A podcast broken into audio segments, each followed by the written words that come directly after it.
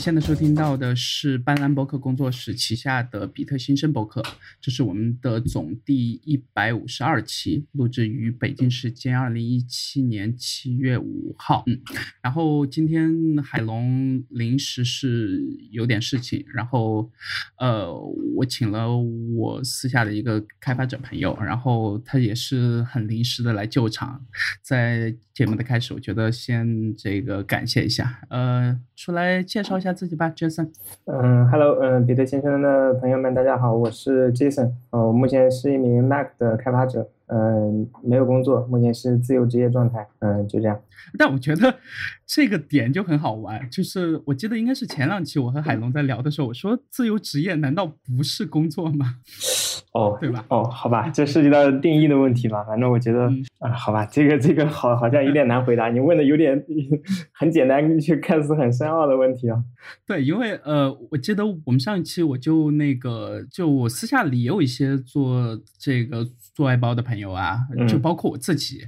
其实目前这一年多快两年的状态也是，呃，以外包为主嘛。那嗯，我会发现其实私下里去这个走其他公司的面试流程。成的时候，其实绝大部分公司还是会把你这段看似是 纯放养的状态，是会算作你的这个工作经验的一部分的，对。嗯，我觉得如果务实一点，他们会看你的产出，比如说，嗯，如果是外包的话，你看你做什么项目；如果是自己的话，你看你做什么产品。嗯哼，对，呃，那今天主要聊的还是以你这几年的这个自己开发的产品为主嘛。嗯，好。你为什么就就从公司里出来了？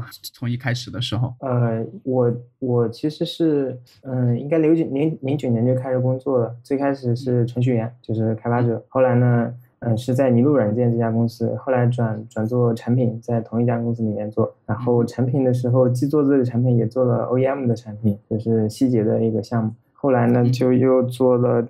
又到滴答清单，国内的那个比较知名的代办清单软件做产品经理，做了一年，后来就在一五年的年底开始变成目前的状态，就是做独立开发。呃，为什么要做的话？我觉得没有一个嗯占百分之九十的这种理由，应该是多种因素加在一起的吧。嗯嗯，那那，你比如说我上次记得在杭州的时候，我和那个刘毅的原因就还挺明确的嘛，就是特别讨厌公司的这个体制，包括人际之间的关系，包括这个开会，包括讨厌产品经理。对，就 是 有有有挺多这种呃可以具化下来的这些这个具体的东西嘛，但是确实是如你所说，这个还挺复杂的。嗯，我并不讨厌，就是说办公室那种环境，或者说嗯公司的那种氛围。嗯，其实就像你说，你讨厌开会，因为但是反而很多时候会议是我召开的。嗯，所以我还比较能适应，就是那公司那种环境，包括我也跟。像希杰他是在美国嘛，就是那种跨国公司的这种协作，我觉得也没没什么太大问题。就是说，所谓的大公司的那种问题，并不是我就是说，嗯，自己干的主要原因吧。嗯，不过还是有一些的吧，因为公司的话，毕竟来讲，它有个呃，从公司的角度来讲，它是希望找到专才，就是说，就是有十个岗位就找十个比较擅长的人，各自把各自的工作做好。嗯，但是可能的话，感觉我自己的话，可能能从能力模型上来讲的话，不是那种。就是一方面特别突出，然后其他方面就比较保守那种。我好像就是都懂一点，但是都不是很强的那种，所以。在这方面可能就不是特别的那种如鱼得水，嗯，这个可能。那呃，你之前所说的之前在公司里面的这个呃工作是一直就在杭州嘛？对，我对两家公司其实物理上就隔了一百米吧。OK OK，那呃我是还一直挺喜欢杭州这个城市，然后包括在杭州的做技术的这个小圈子嘛，对，就我自己的感觉是要比上海这边的。呃，这个圈子的气氛要好不少。你说这个，我倒想起，就是周末的时候，我跟一个用户，也是个朋友，在杭州聚了一下。还是在北京，感觉买房无望，就到杭州来落户买房。然后他把杭州夸了一通。然后他夸的内容，我觉得好像也没那么邪乎吧，感觉也就是很普通一个城市。呃，杭州现在那个买房还能落户吗？这我记得是之前开这个 G 二零之前某一年的政策吧，就好像现在还是说有，呃，类似于说要交社保还是啥之类的吧？嗯，这个其实是可以操作的。所谓的交社保不就是一些记录对吧？电脑上的一些记录嘛，你给它创造出来就好了。啊，OK。我也是不知道，我也是听他说的时候，因为。我也是刚刚知道，就是所谓的就是要交一年社保才能买房，但是瞬间就被他打破了这个规则。OK OK，那那我我其实我之所以就问这个问题，是因为我刚好那个身边有朋友也正好有这个打算，然后嗯呃对，那我觉得我私下里可以去找我那个朋友聊聊。对，那我觉得你这个信息的价值可能是我们这期节目最有价值的信息了。那呃言归正传。呃，那就开始聊你的这一系列的产品，包括你和我都很感兴趣的，可能触及到一些和开发、和做产品、和自由开发，然后市场营销这一类的，呃，嗯，挺多的。还我们前期列了十几个话题，嗯，那先从第一个呃先开始吧，就是嗯。你目前在架上的，也就是在这个呃，在这个 Mac App Store 有上架的呃，Clip、iPic、iTimer、iPaste 和 iHosts，嗯，这五款，呃，你目前的开发重心具体是在哪一款上？还是说？全部同时都有一定的这个时间给。呃，首先跳出来说一下，就是我我觉得作为听众来讲，其实对产品可能也不是太关心，但是我觉得对于产品背后的故事，这个产品是怎么出来的，以及这个过程，应该会比较感兴趣。我会尽量就是少讲产品吧，因为讲多了感觉像广告。呃，这期节目的目的就是为了做广告啊。啊，那那那我觉得还是成分尽量少一点，因为我也不喜欢听别人跟我说广告。OK，呃，说回来，其实的话是六款产品，嗯嗯，至少是六个 APP。那么都讲的话太太那个的话，我我先简单就是每个产品一句话说一下好了吧？就是嗯，从从先从最新的说吧，像 Clip 是我最近出的产品，它的功能就是管理你在 Kindle 上所做的标注。呃，我有一个一开始看到这款产品的一个还挺细节的疑问吧，嗯，就是。这个呃，这个名字是从哪儿来的？我查了一下，我查不到这个词。我最开始名字叫 iKindle 啊，OK，一定不是，一定是 i 开头的。但是苹果不允许你的名字里面有 Kindle 这个单词。嗯哼，嗯，所以我当时列了至少有一二十个名字，最后最后选了这个。它也可以理解为 Kindle Library 这个缩写吧，就是 Kindle 的。库吧啊，OK，这样的，因为我查了一下，我唯一能查到的和这个是同样的这个名称呢，是在呃美国的一家这个电台。对它这个电台的缩写就是这个 clip，然后我之前我还没有那个咨询过你的时候，我自己的想法应该是你是不是想把这款产品当做一款这个弹夹或者是啥之类的？因为我们知道这个英文里就是把 b 给换成 p，也就是所谓的这个 clip，对吧？嗯嗯嗯，这个词其实就是这个，我是一直以为你会有这方面的这个隐喻啊或者什么之类的，但很明显是我想多了。对，呃，对，就是也，嗯，反正还有个原因就是它它比较短，其实也考虑过其他的名字，但是，嗯嗯，我觉得 iKindle 是我最喜欢的，但是如果没有这个的话，其他的我就挑一个相对比较简简洁一些的吧。啊，还有就是你刚才说你能查到是一个电台，明显是因为你你在主播这个。位置上做一段时间，其实这个最知名的是一个 C 的一个 framework，就是一个 GitHub 上的。对对对对对，嗯，就你搜 Clip 第一第一页前几个肯定是它，不目。现在可能像 Google Google 搜 Clip，嗯，肯定 Clip，我我的这个 Clip 会出现在首页，但之前是就是那个库是最知名的一个一个同名的东西。呃，对，这个可能就是谷歌的这个罪恶嘛，就是 所谓的搜索可定制化，对吧？对，你说这个再稍微延伸一点，就是说你在一个隐身模式下，Google 搜索和你自己普通是普通情况下搜索的结果是不完全一样的，就是你自己的搜索呢，差距还挺大的。对对，它会。就感觉会让你与世隔绝的感觉，它会会推送你自己看过的、喜欢的等等之类的东西，所以我会在隐身模式下去搜索。对这个，我呃一般我自己写代码或者做开发的时候，我我常用的这个浏览器还是以 Chrome 呃这个为主嘛。然后我在 Chrome 下用的那个 Gmail 是我另外一个，然后只。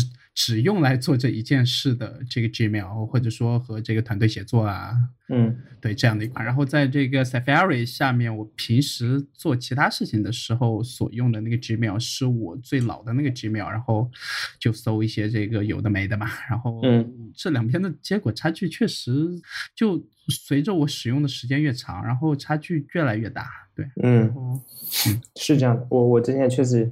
我我我当时也是在看这个产品被搜索引擎收录的情况，然后才才发现这个细节的。嗯，这个已经推了四五年了吧，谷歌那边。对，然后最近还因为这个事儿不是被欧盟那边起诉嘛，然后说他们这个呃有点操纵市场 和一些。搜索结果这就类似于反垄断吧，然后说要罚他们二十几亿还是多少忘了，但这都不是重点。对，我觉得这个这名刻的有点大了。这款产品，嗯，好吧，对。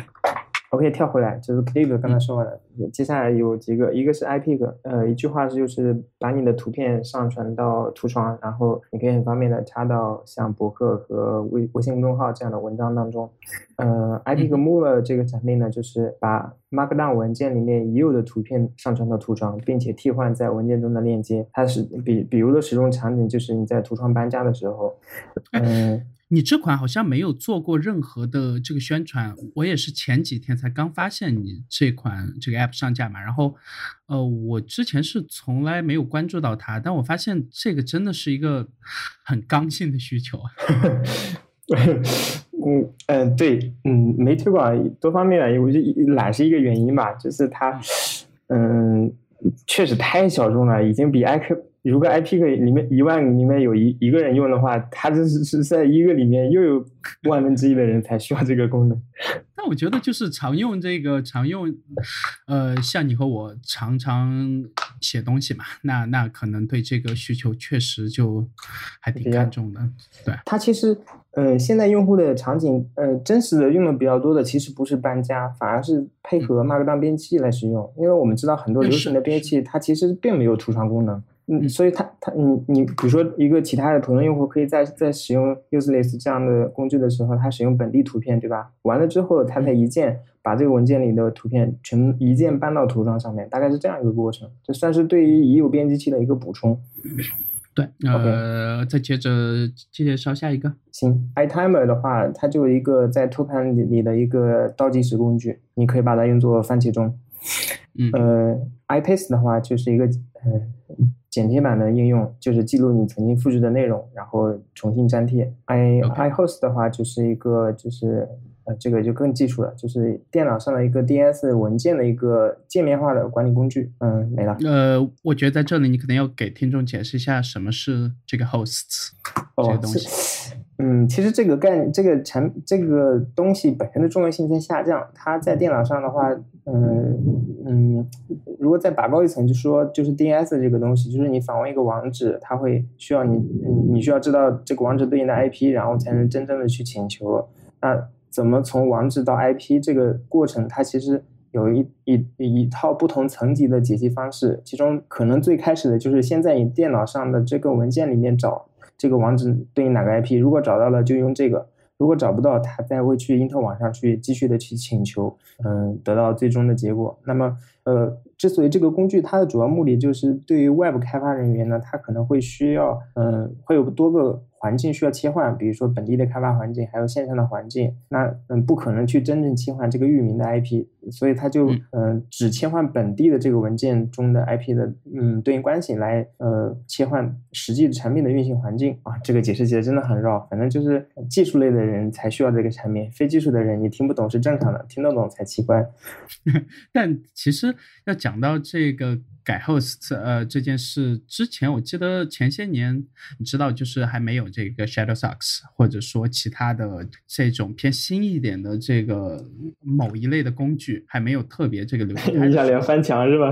对。然后其实很多人就是用改 host 这种方式，至少能上个谷歌嘛，对吧？然后 呃，尤其是用这个安卓手机的这个朋友，应该对这个名词会相对比较熟一点吧。对。对，我不想提这个概念，是因为这个大家都知道，这种翻墙方式肯定是不靠谱的，没必要因为你再去了解这个概念，再花时间去接触它，最后很失望，嗯，没必要。对，只是就可能之前像在这个 Mac 上改 host 是需要在终端里面去直接用这个指令去改的嘛，对吧？嗯，对，所以这个，嗯，好，你说，嗯。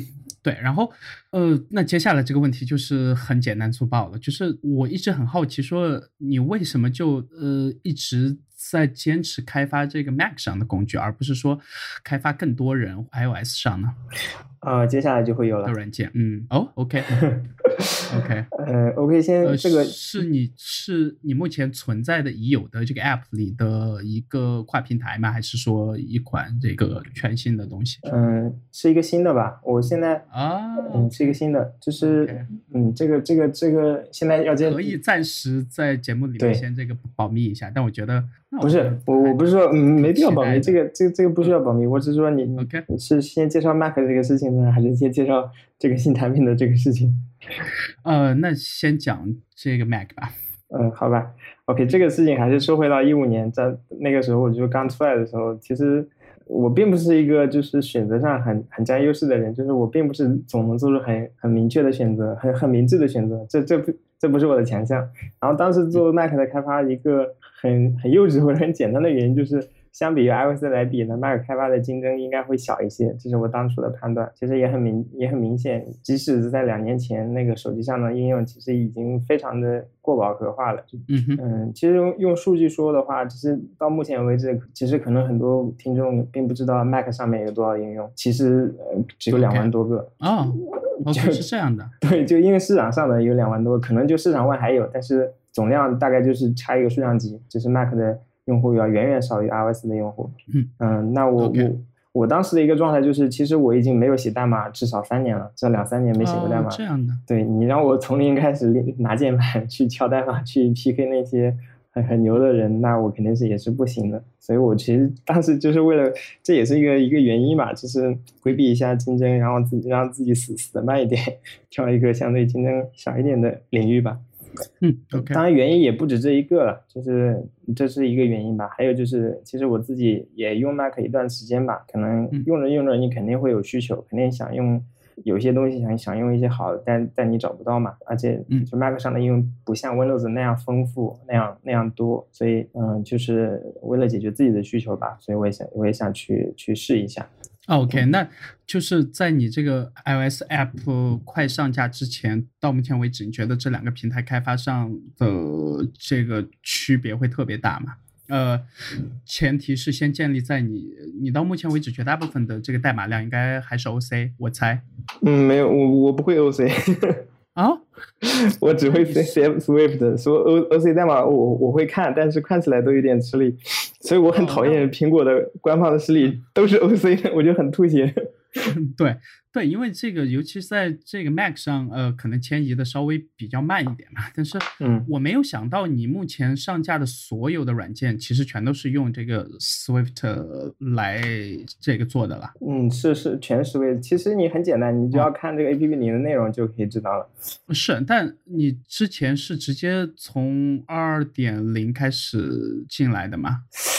是不是二点零都忘了？可能是一点二吧。那时候，因为因为一你想一四年才推出的 Swift 嘛，一五年第二年可能也就是一点二。呃，对对对啊，这种一 Swift 版本就是另外一个槽点，我估计也吐了很多了。OK，哇，那我不是，我以为就是在我自己的这个印象里，我认识的绝大部分还在做这个 Mac 开发的，不管是国内还是国外，呃，还真是绝大部分还是以写 OC 为主嘛。嗯，是因为我之前没有这个底子，很简单，因为他们会我不会嘛。不是这个，我觉得都不是重点啊，因为你不管就呃，一个成熟的程序员是不应该再挑任何的这个语言了，对吧？就是，那我还没到那个量没到那个级别。你只要能写这个 Swift，能达到和 OC 同样的效果，我觉得是。其实已经比很多之前，呃，只喜欢写 OC 的人有挺大的优势了。因为毕竟 Swift 才是苹果以后可能要至少在未来二十年，对吧？要采用的最主力的语言嘛。对啊，那我觉得，哎，这还挺好的。我我我我不完全认同，因为我觉得其实 Swift 学用起来还是，尤其是前两年是很吃力的，因为你找不到例子。其实我们。我们其实我我应该是那种应用型的那种开发，其实我不是那种就是呃研究就是新算法啊这种这种层面的，我是这种就是把已有的功能模块堆出一个产品出来的，大概是这种类型的。那其实对我对于这种类型来讲，比较需要的就是那种事例啊，或者说官方的一些文档啊等等这些东西是蛮重要的。但事实上，嗯，截至目前呢，嗯，苹果这方面做的一直都很烂。其实要跟微软比的话，我觉得就不是一个时代的东西。对，因为它这个语言还是偏年轻嘛，对吧？不只是语言，你即便是像，嗯，当然 iOS 可能是很成熟的，但是 Mac 的开发 都是一个不入流的，至少它的文档体系什么的，完全是一个很垃圾的一个，不能说很垃圾，就很不成熟的一种状态。OK，呃，具体能举一个这个小例子吗？嗯，就比如说我今天。呃，碰到那个坑啊，我就是之前顺便说一下，花了好几个小一一个小时研究。其实我是哎，比较技术了，反正就是我在一个窗口上面去，呃，显示一个控件，对吧？这个控件呢，它我呃正常情况就正常的窗体里面，我如果这个空间没有设背景色，它会使用就是类似于就是它背后那个空间的颜色，对吧？啊，那对于窗体来讲是没有问题。但是如果是在那个弹出窗里面的话，它也是用背后的颜色，但是这个背后的颜色就跟窗体的背后颜色是不一样的。然后这个地方我就就没有任何地方可以描述，大概花了一个一个小时在各种地方搜，最后在 GitHub 上另外一个产品，另外一个人爆 bug，issue 里面有个人描述，有可能是 Pop Over 的这个机制，它默认的这个这种这种样式跟 Windows 不一样引起的，我才搞定的这个问题。那。嗯，这一方面是这个空间本身成不成熟的问题，另一方面你在官方文档上是绝对找不到这一点的。我可以用人品来保证，你是找不到的。对，因为苹果的官方文档一般就是以这个所谓的以口语化这样。不不是，它不全，你知道吧？它有十个功能点，它拎出三个来讲，其他七个你自己去摸索，大概是这个样子。呃，从之前的这个一点零版本到现在四点零，还是会有存在同样的问题吗？我我说的不只是 Swift，就是说，呃，主要是 Coke，就是说 Mac 开发这一块，Mac 的文档 OK，Mac 跟 iOS 来讲的话，它的地位在苹果内部肯定是非常低下的嘛，各种东西都至少这几年嘛，对，就有 iPhone 以来嘛，OK。对，嗯，扯哪扯远了，就是刚才就说你最开始的问题就是为什么会选择 Mac 开发嘛？可能大概原因刚才也介绍了。不过现在如果让我重新选的话，我还真是有可能选 iOS。我觉得，呃，这个我之所以喜欢你一直在做这个 Mac 上的事情，是因为，呃，其实 iOS 上现在也赚不到钱嘛。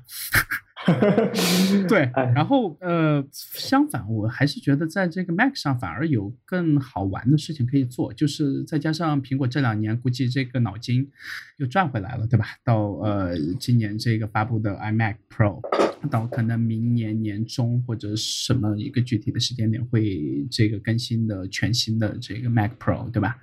呃。其实苹果慢慢就加上从去年发的带这个 Touch Bar 的呃这个 MVP，其实苹果还是说，包括他自己的高管接受采访的时候，他们还是挺重视这个这条线的嘛。而且，呃，之前这个 John Gruber 的那款这个叫 Vesper 这款先在 iOS 上先这个上架的一款笔记类的 App，对吧？嗯。那其实你看它后面，他写的一篇就的，在他们团队宣布这款 App 彻底死亡的时候嘛，呃。他还挺后悔的，就是说，第一点后悔的是可能没有采取这个，比如说免费加内购的这个全新的模式。还有一个后悔的点就是他觉得他们应该一开始的时候把重心放在这个 Mac 上，而不是先开发 iOS 版。嗯，呃，他给了几点原因，就是他觉得这个 Mac 上可能绝大部分付费的人的意愿，或者说同等的这个。用户量里面，可能愿意付更高这个定价的人，可能远远比 iOS 上要多得多嘛。呃，这个我倾向于认同吧。对，因为一直以来都是有同一句话嘛，这个其实也是他自己说的，就是因为有了这个 Mac 的重，才导致才能让 iOS 变得如此之轻嘛。嗯，对，呃，嗯，我还是好吧，我我接一下吧。你说的话题很多，我我我接几个点吧。OK，哦，我都忘，我都说不回来了。首先，其实从我不认为苹果会把重心放在 Mac 上面，是因为从很简单从利益的角度来分析啊，就就很明确的，就就从设备的出货量上来来看。呃，是这个我从来不否认，但是说，呃，如果他不把那个 Mac 接着好好做下去。我们用什么开发，对吧？这不是非常非常致命的问题，因为你不是没有选择。呃，挺致命的，我不能用 PC 来开发，对吧？我的意思说，Mac 又没有插到不能让你开发的程度，但是。它总要它，比如说提高这个 Xcode 的速度，或者提高整个硬件的这个编译速度，就这一类的问题，它还是一直要把这个 Mac 的软硬件，就它即使再不情愿吧，它也只能往前推呀，对呀。我这这个是肯定的，就是说，就算他什么都不做，英特尔也会帮他把这个性能提上去。但是它的这种这种改进是建非常非常小的步伐的这种改进，对于相对于 iOS 来讲是完全不是一个量级的东西。我觉得，就是从创新和从创新程度上来讲，嗯哼，OK，这我的倾向于同意吧。到到到今年，呃，我们在一起在杭州看那个 WWDC 的时候，你坐在我的斜对面，对吧？对。我记得今年是在那个发布会上有一次这个演示，其实是可以用这个 Mac 来开发和 AR 相关的这个游戏和内容了嘛？那其实，呃，再往长远看一点，我觉得苹果或多或少还是对这个平台，就它必须强迫它自己去重视起来，因为，呃，要做虚拟现实这一块的东西的话，你必须要有极强的这个硬件的性能和相关的这个软件的配套，对吧？包括这个驱动。啊之类的，嗯，呃，其实我觉得对我们喜欢这个 Mac 的人是一个挺挺好的消息，对，嗯，好吧，我们观望吧，我们不，反正我再说一点，我就我觉得我们可以不用再纠结这个话题，就是我觉得苹果整体来讲是一个消费类电子的一个公司，它并不是一个生产力公司，就是如果微软做出一个很强悍的电脑，我们不会觉得吃惊。但是苹我我觉得苹果不太没有特别强的主动意愿去做这个事情，除非就是你说的被动式的，它不能成为一个特别短的短板，呃，必须要补齐的一个东西。从这个程度来讲，它去改进那是肯定的，但是不会做一个出头鸟一样的，或者是像 iPhone 那样，嗯，作为业界领先的这种东西，它我觉得是没有足够的动力。OK，OK，好，有点远。OK，那再把话题在这个往回拉一下，呃。你大概每天在家写多长时间的代码？啊，我这个话题其实我妈就可以回答。我妈觉得我做的事情特别不划算，每天干那么长时间也没什么钱。反正其实我之前还用计时软件，就是我会记录呃。其实 Clip 最开始花了多少小时做出来的，我都是有记录的，精确到小时的。嗯，不过后来没有特别明确的去做这个记录。我觉得粗糙算下来，每天应该有六到十个小时，十几个小时应该是有的。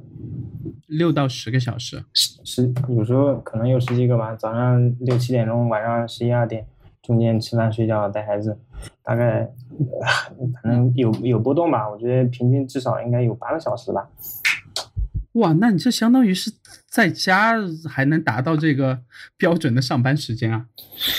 是是，有有这么多时间了，因为，哎呀，这个笨鸟先飞嘛，就多做一点了。是不？这个东西我觉得我特别好奇，因为呃，很多人愿意做这个自由开发，就是因为能相对比较自由的去分配自己的时间。那你像我，那不管有没有项目，大概一天就在家写不超过四个小时的代码。嗯，就差不多四个小时这样。其实自由并不代表什么都不做嘛。呃，对，但是八个小时我是觉得有点长吧。我还好，因为我是那种，我不，其实我并并不觉得自己有点辛苦或者怎么地，因为可能我自己的性格也比较能耐得住，然后就坐在那里一直吭哧吭哧干，等我妈都看不下去了，我还继续在那做。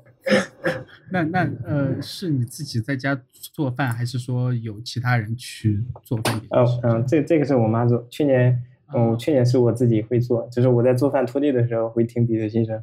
啊，好吧，对，因为这个问题，呃，就尤其是在家自由职业的人就会懂嘛，就是做饭。或者吃饭，或者去想吃什么，这个是一个很永恒的终极的难题，对吧？嗯嗯，我还好，因为我其实不是一个吃货，就是我对吃没有那么那么挑或者那么那个东西。嗯哼，哎，其实从啊，可以从生活上来讲，其实我不是那种很很丰富、很复杂的那种人，我其实比较，也可以说宅吧，也可以说比较简单吧，就是对这种物质的东西，我的追求好像不是那么多。就像我现在还用一个十三寸的电脑在 开发程序一样。那 OK OK，这个这个我觉得极限性能，呃，到目前为止这几年的这个 Mac 的硬件其实个幅度都不算特别大嘛，对，就还好。主要是英特尔的问题，我觉得，对，就它这个处理器的进化这几年就特别慢嘛。对，哎，好吧，我们我们聊点那听众喜欢听的吧。我从来不去。想听众喜欢听什么啊？好吧，对，这都不是重点，重点是，呃，那你自己平时在。白天的工作、生活和学习这几者之间，你怎么去平衡自己的时间和空间？我之所以，我我我我说一下，列在我们的这个 topic 里，是因为我自己会尝试去把自己的这个起居化作几个空间，就是我就哪怕离床再近，我不会说 我特别累的时候就去床上去躺一会儿。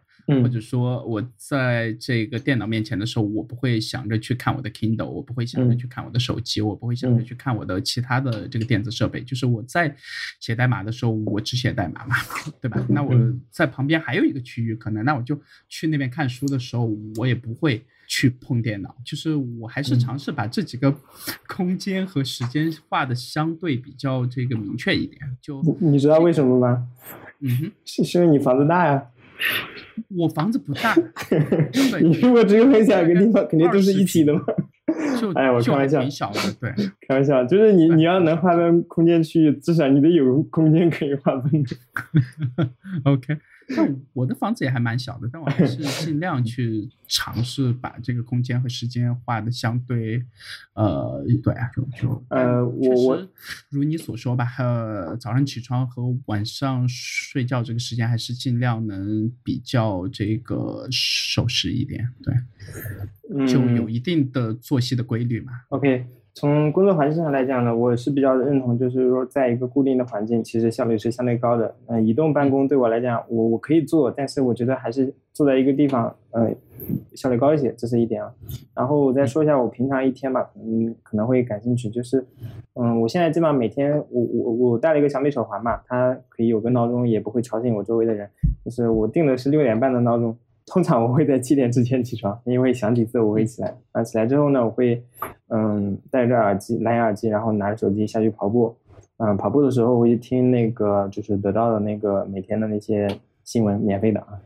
然后跑完之后呢，上来就洗个澡，洗个澡之后呢，我会再背个单词，就是我现在也开始在重新学这个英语。然后背完单词呢，就开始吃早餐，然后。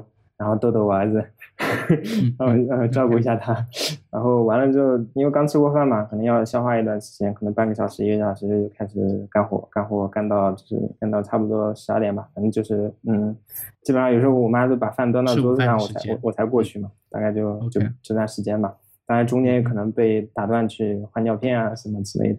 下午的话，下午的话，你中午吃完饭休息，做饭的时候我可能会看一下 Kindle，因为。我会站着看嘛，因为也是消化一下，也是健康一点。对，然后完了之后，嗯，我会午休一下，就睡个半个小时的样子。然后我最近几天会跑到附近一个朋友的公司去待一下，就是相当于在那个环境里相对好一点嘛，至少不会被垃圾换尿片之类的，就可以专注一点。然后，然后到。然后到到的这个还挺好玩的这个过程，我先说完了。然后就是嗯，差不多到下午六点钟会回来嘛，就差不多嗯折腾一会儿就要又要吃饭，吃完饭给小孩再弄一下，然后到差不多就八点八九点钟的样子，就到差不多这个时间的样子。然后我下去我会下去小区里走一下，大概就是也是是想一下今天做什么事情，明天准备做什么，然后今天还要做什么。然后上来之后再干干干一两个小时活，干到差不多十十点十一点样子吧，然后洗个澡，然后再写个日记。基本上我每天都会在博客上更更新一篇文章。然后最近我在做新的这个 iTips 这个项目，我会每天就是相当于写个日记吧，就今天做了什么事情，然后规划一下明天做什么。大概基本上就是我最近比较典型的一天的这种行程安排。OK，那其实你和图拉顶他们的这个状态是有挺明显的区别的，因为他天天你看他发社交网络，就是写一段时间代码，喝杯咖啡，去逛个西湖，拍拍照，对吧？我告诉你，他们的生活没有你看到的这么轻松，或或者说自由。其实他们工作时间也很长，就是也很辛苦，只是他们表现出来可能是比较自由、嗯洒脱的这种状态，但是也是蛮辛苦的。这个大家全是这个写代码的，其实还挺好理解的。嗯，对嗯，对，我我觉得他们那种状态也蛮好的。其实接受去咖啡馆或者去这个吃饭的一些这个地方去写代码，但是我和你是差不多的，就是我一定要在一个自己很熟悉的环境去写，那不管在家还是在这个办公室，对吧？他们这么做只有一个解释，就是他们没有小孩。OK，有一天你会发现，图拉尼不再发微博了，至少不会发咖啡馆的微博了。对我我还挺期待那天的，所以，我我觉得他们嗯还年轻吧，还可以再折腾折腾。OK，但呃。你现在主力是用的哪款这个 Kindle 啊？哦，我我我想了两个，一个是老的四，现在是 Paperwhite。那 OK，那因为我看你的这个 icon 是就 Clip 这个软件的 icon 是用这个 Kindle OSS 嘛，对吧？嗯，这个 icon 是 Allen 帮我设计的。他之所以是这个，OK，你发现哪哪里都有他是吧？对对，就是好像挺多地方。对，好吧。啊啊，介绍一下 Allen 吧，反正就是他帮我设计的这个这个图标，他也也也做过很多其他的那个图标的设计。嗯，反正如果这个圈子里会经常能看听到他的名字。上次我们是 WWDC 那个线下会议也是 Allen 主持的。嗯，对对对。嗯，好吧，那那那他然后然后再说回来这个图标，设计为主了现在。对，之所以是一个图标，就是因为。苹果的图标都是胖一点的，就是那种胖一点的巨型，然后 Paperwhite 太瘦了，所以就拉了那个 胖一点的那个东西。OK，哎呀，这个是艾丽当时搞到十二点，我呃，反正临时想到的一个点子吧。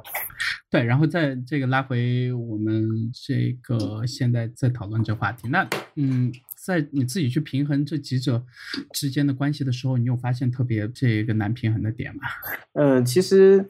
嗯，说实话，这几款产品都已经先后到了瓶颈了，因为这几款产品都是功能型的东西。这个这个观点我在博客里也提过，就是呃，功能型的产品。你指的瓶颈是产品的这个天生的这个天花板，还是说你后期因为它进化上出现的你自己对它这个呃在想象力上可能缺失，还是其他的一些东西？呃，是前者，就是说这个产品本身的调性，就我们就说 Clip 这个。产品来讲吧，他我刚才说了，它一句话很简单，就是管理在 Kindle 上的标注，这不就这不就完了吗？那你如果我把这个功能已经做好了。然后呢？但哎，但这个我反而是呃倾向于不太认同，因为我看到你现在不是在新版里面的实验，就前段时间的一个这个，就你新放出来的所谓的呃实验室实验性的功能，对吧？那现在可以导入比如说 iBooks 的东西，那我觉得这就是又把你的天花板又拔高了一点点嘛。嗯，对吧？但是对这个没问题，就是说。功能型的产品，它通过添加新功能，可以增加一部分新的用户，这这是它能唯一能做的事情。在我看来，就是你要保持这个产品的持续增长。尤其我现在是这种所谓的，就是呃，它主要功能是买断式的嘛，就是买了就买了，我买了就没有然后了，对吧？那如果我想增加收入、增加用户，那么已有的用户他都已经差不多满足了，对吧？他只有看到，那 OK，我只能去做类似于从 iBooks 导入这种功能。但这种功能对核心用户是一种伤害，就是它它并不需要这样一个功能，但是从菜单上就能看到，他从其他地方就能看到这个 iBooks 的字眼，他甚至可能说极端点就不知道这个什么东西，对他来讲是一种困惑，嗯，这对核核心用户很是是是不好的东西。那只是说，只是说从产开发者的角度，为了为了增加用户也好，为了什么原因也好，去增加这功能。但我知道对 iBook 对 iBooks 用户来讲是好的，他们需要这个功能。只是说这种用户可能是不重叠的。呃，我觉得首先它没必要重叠，就包括你呃之后有一个版本更新，我记得是加入了，比如说在这个各大呃 Kindle App 里面，对吧？不管是在 iOS 上还是安卓上。嗯，全都能用这个 app 来导吧？那我觉得这个就是一个再往其他的这个呃空间上去多探一下，而且呃，包括你说的 iBooks，是我觉得因为我们在国内这样的环境，就导致你和我或者我们所认识的绝大部分朋友其实是不怎么会去用 iBooks 的嘛，对吧？嗯，呃，首先中文区就没有 iBooks，嗯嗯嗯，这个东西可能之前出现过很短暂的一点时间，但后面由于各种各样的原因也。被彻底对关停了，那你可能你这个产品的区域性是有一定的限定的，那，我觉得这个可能是你你目前碰到的一个问题，但我不会认为说它是你产品的天花板。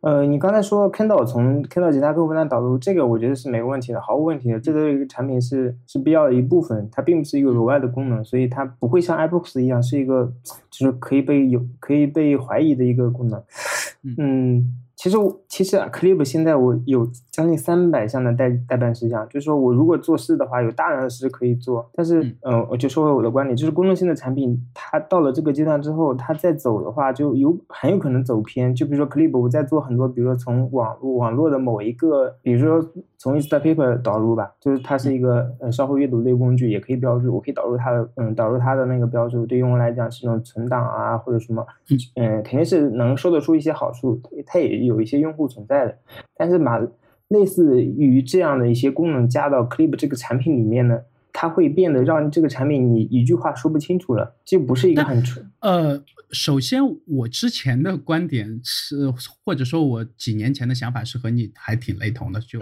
是说你有一个产品，你的这个定位、你的用户群、你的所有的描述，一定要是一句话或者几句话之内吧，要把它说的特别清楚的。但后面我发现。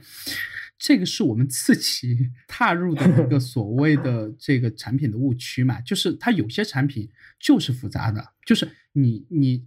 你可以把它的核心的功能去这个描述清楚，但是有一些这个边际效应的东西，其实可以跟着产品一直去慢慢的往前走，然后可能你你到了某一个节点，那我觉得你现在这个节点是你认为呃你前面所说的那几百项这个可能你做，可能你不太会做的这些这个全新的点，对吧？嗯，对。你你到目前现在这个阶段，我觉得你是觉得说呃投入产出比。不是一个所谓的正循环了，那你就会尝试去权衡，说我在这里面可能去挑一些做，但是绝大部分可能就直接就这个抛掉了，对吧？其实主要的考量并不是投入产出比，还是一个，就是你刚才说，就是对产品的理解和偏执吧，就是可能是错误的观点，就是说。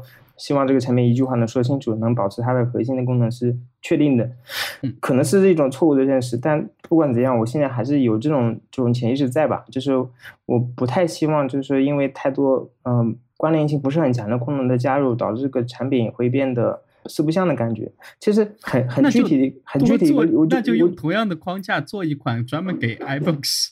去导入的 这个工具就好了。这个我我我宁愿这么做。Mac 上见到的呃这这一类的开发商应该不在少数吧，对吧？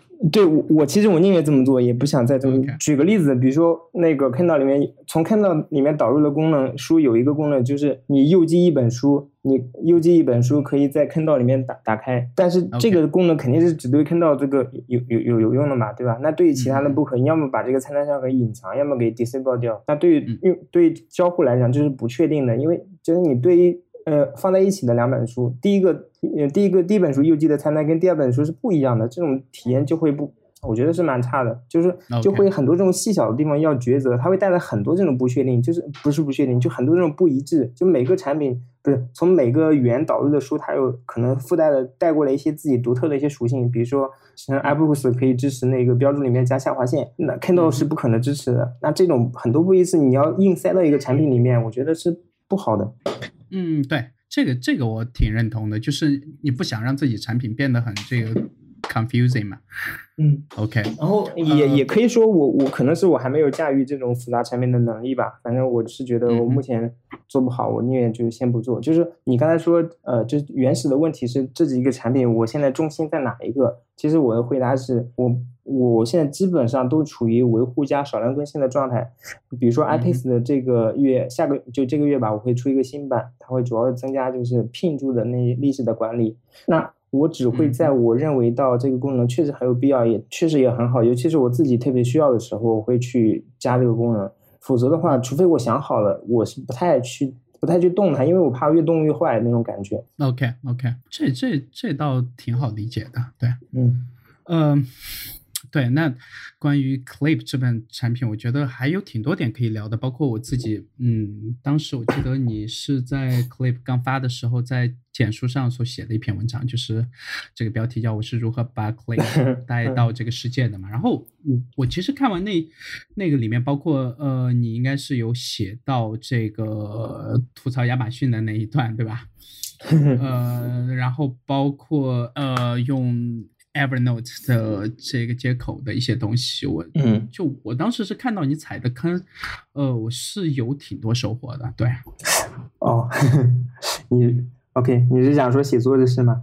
呃，对，那我们就来聊一下，就是你为什么呃，就是特别喜欢把你的整个的这个过程，包括你的思考，你的一些对产品的这个理解，全都用。长文的形式来这个分享出来，是是给你自己的这个嗯一个记录也好吧，嗯，还是说会想说给其他人多一个参考这样？其实目的呃不止一个吧，多方面吧。嗯，其实最最最直接一个目的，其实我自己是有写的习惯的，就是你看我其实每天写一点博客，我已经写了有好几年了。其实除了去年小孩生小孩那段时间，我停止一段时间，基本上每天都写的，没有中断的。那这是一个习惯吧。第二个就是，呃，主要的其实最主要目的就是输出倒逼输入，就是我我只有写得出来，我只有真正理解这个东西，我才写得出来，哎，我才能，尤其是系统性的写得出来。这也是其实写的过程也是逼着我去梳理这个东西和回顾这个东西的时候，其实虽然是写给别人看，但其实收获还在自己。嗯，啊，对这个我觉得特别认同，因为这其实是我和海龙开始做播客的一个。初衷嘛，呃，就包括我自己，其实写日记也写了很多年了，就，嗯，呃，大概每年中断的时间不会超过一个月，这样，大概有七年，差不多吧，差不多六七年这样。然后虽然说，呃，有一些可能会偏这个。流水这样，对，但是绝大部分其实全都不是，绝大部分就还是说会想有一些这个全新的 idea，或者说有一些对产品的想法，或者说对一件事、一个人的思考这样的东西。嗯，对。对，刚才说的第二个最重要原因就是输出倒入输倒逼输入，然后第三个原因就是就是你说的给别人看，其实。因为很明确的，我自己当初转到这个东这个领域的时候，是就是得到的信息是很匮乏的。就是说，我想知道别的独立开发者都在做什么，他们是生活状态是什么，他们是怎么去想这个点子，怎么落实，怎么产出的。其实你是很难得到这个信息的，包括到现在也是很少的，尤其是两年前基本上得不到。那我现在呃，至少在中文世界，对对，至少 OK。那现在。毕竟我做了这个圈子，不管做的好还是不好，至少有一些鲜活的真实的东西，我觉得写出来，对于嗯对这行感兴趣，或者说甚至是想转的人，也可以有一些了解吧。包括其实确实有人评论说。因为看了你的文章，所以我决定不做独立开发了，因为太难了。OK，所以我觉得还是还是有点用的吧，至少可以让别人不要进入这个大坑里面。OK，然后这也是个原因吧，还有一个原因就是也算是慢慢慢后来有的就是个人品牌的建立吧。其实因为最开始肯定也没有人知道我，或者说也是也是一个无名小卒嘛。但是你慢慢通过这种输出呢，也会增加一点自己的品牌，增加一点自己产品的这种信任背书吧。就是如果就像我是一个用户，我看到别人是怎么做这个产品，以及我看到他对这个产品的理解，对以后的一种发展的预期，那么对我选择这个产品多少还是有些影响的吧。觉得这也是我一个因因素吧。大概大概是这样。其实长文是一点都不好写的。其实你看，对，特别难。这个每一篇文章基本上都是六七个小时以上的，包括要配图、要做操那个视频什么的，基本上一整天，再加上在媒体上全媒全媒体去推广、回复评论什么的，基本上都是一天以上的。所以这个其实是代价非常大的一个事情。嗯，对，这我就是就其实私下里做的事情越多，其他人看起来就会觉得越轻松嘛。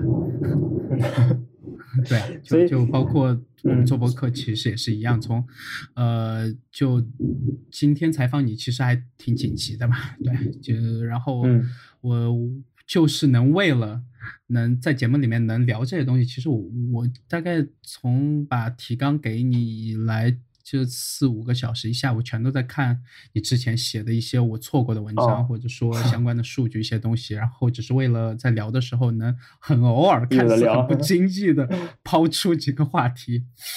对，但其实就这一下午全都在做这同一件事情嘛。对，我理解，反正要做一个事情，就是别人看不见的工作是非常多的，然后。然后再说，再说起文章这件，我再多说一句吧，就是说，毕竟我这个文章里面可能多少会有一些运营推广的成分在里面，就是我会去夸自己的产品也好，或者说怎么也好，可能或者说，尤其是我昨天那篇文章，就是标题是。呃，Clip 到底赚了多少钱？这个可能具有标题党的嫌疑，尤其在 V Two V Two S 这个网站上，就是下面骂的人很多，就是大家觉得啊，就是你这个人负标题负分啊，就是这种滚粗啊，这种这种感觉。其实对，呃，首先我觉得确实，我如果这个对呃听众就是造成干扰了，我不会，我觉得也不好意思，我给大家道歉。但是呢。要不，这个我恰好跟你是完全不同的这个看法，就是我觉得不管是开发者还是我，呃，作为其他的这个媒体或者是偏这个内容创造者吧。你一定要对自己的产品有足够的自信，觉得我就是最牛逼的。就对我，我包括我就哪怕吹自己，我觉得一点问题都没有。你该做广告的时候，你就要做。那当然，你私下里开发的时候，或者是呃呃私下里和一些这个用户去交流的时候，你保持这个谦卑啊，或者其他的，我觉得这是你做人的一个姿态嘛。但是在产品上，你一定要有足够的自信，才会有这个所谓的 正循环，把自己有一股这个鸡汤在推着自己往前。先走嘛，不是这个也是多方面多多个多个角度来看，就是首先说到这个文章，其实呃，我文章里说的就 Clip 有很多世界第一吧。然后下面就是有人说我自吹自擂，然后我就回了一句，就说其实我说的每一项第一都是实事求是。其实那是的呀。其实说的这个人他其实并不是我的用户，也不是竞品的用户，他只是看起来听起来就是不爽，觉得我在吹牛，觉得不爽。嗯，当然这不是他说的，嗯，是他嗯觉得不好的最主要点就是说就是标题党这个问题嘛，就是标题呃就是他觉得文章没有回答这个标题的问题，以及说没有在第一句话回答这个问题。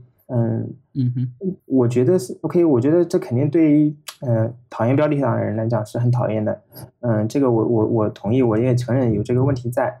嗯，不过我还是有另外一个观点想要抛出来，就是说对于一个观众和听众来讲，对于我去接受一个新的事物来也也嗯的时候，最重要的是我从这个东西里面吸收到了多少东西，就是说。别人说的对也好，不对也好，我能从中收获到的东西，这是我觉得是一个最应该有的一个，我觉得比较好的一种一种姿态吧。这样对自己的成长是最有利的。但是如果只是一个简单的批评来讲的话，对自己其实没有多少帮助。这是我的另外一个角度来来来说这个事情。那我觉得就是你根本就没必要去在乎他嘛。啊，这个也不是，我还我还我还没有超脱到那种境界。我就是这样的。对啊，就是就就也不看评论，也不看嘛。啊，呃，对，然后呃，其实产品这个角度，我觉得你写的很多文章，就哪怕有所谓的夹带你自己的这个私货也好，或者其他什么，但是我看你的这一系列东西，我还是有学到挺多东西的。对，这个一直都是心存感激的，特别好。嗯，对，其实我我也可以很自信的说，很多点是没有人在任何渠道说过的事情。其实对于嗯，对于。对于关注这个领域或者想了解这个领域的东西，绝对是独家的一些信息，因为没有人愿意花很多这种时间来写这些东西给你看，还只是为了让你骂，没有这种人，真的是。嗯嗯，对，就之前我们刚开始做这个彼得先生的时候，有很多人骂我，然后有人骂海龙嘛，然后嗯，那我就说你自己去做一档就好了，我也不说我也是这个观点什么你牛逼你上的话了，但是你就去自己尝试一下。但是很多人就发现，不管是从准备还是到录音到后期，包括自己对着这个电脑去说话的那个状态，就其实是一个需要一个长期的一个这个训练的过程吧。嗯，对，这这这个很轻松的。这个世界上不缺批评者，缺的是建设者。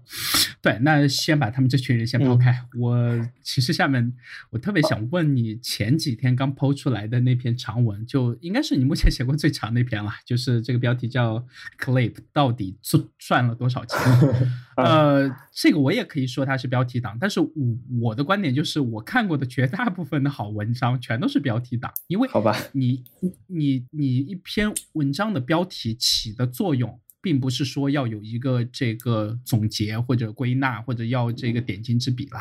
在我看来，呃，在目前这个线上传播的这个规律来看，你一篇文章的标题就是为了去吸引其他人的眼球。嗯，这个没问题。从传媒的角度来讲是这样的。对，然后我觉得这个标题就起的不错啊。那我就很仔细的，呃，前几天你抛出来的时候看了一遍嘛，对吧？然后，嗯，今天下午又看了一遍。然后我第二遍看的时候，我发现了第一遍的这个观感还是有挺大差距的。就是我发现你在这里面加的很多私货，包括一些给出来的数据，对吧？嗯其实是特别真诚的，呃，那当然你有一点点，包括你就是当真的要聊到你赚了多少钱的时候，有一点点避重就轻，其实是没有直接给数据的。那你今天愿意在节目里面先提一下吗？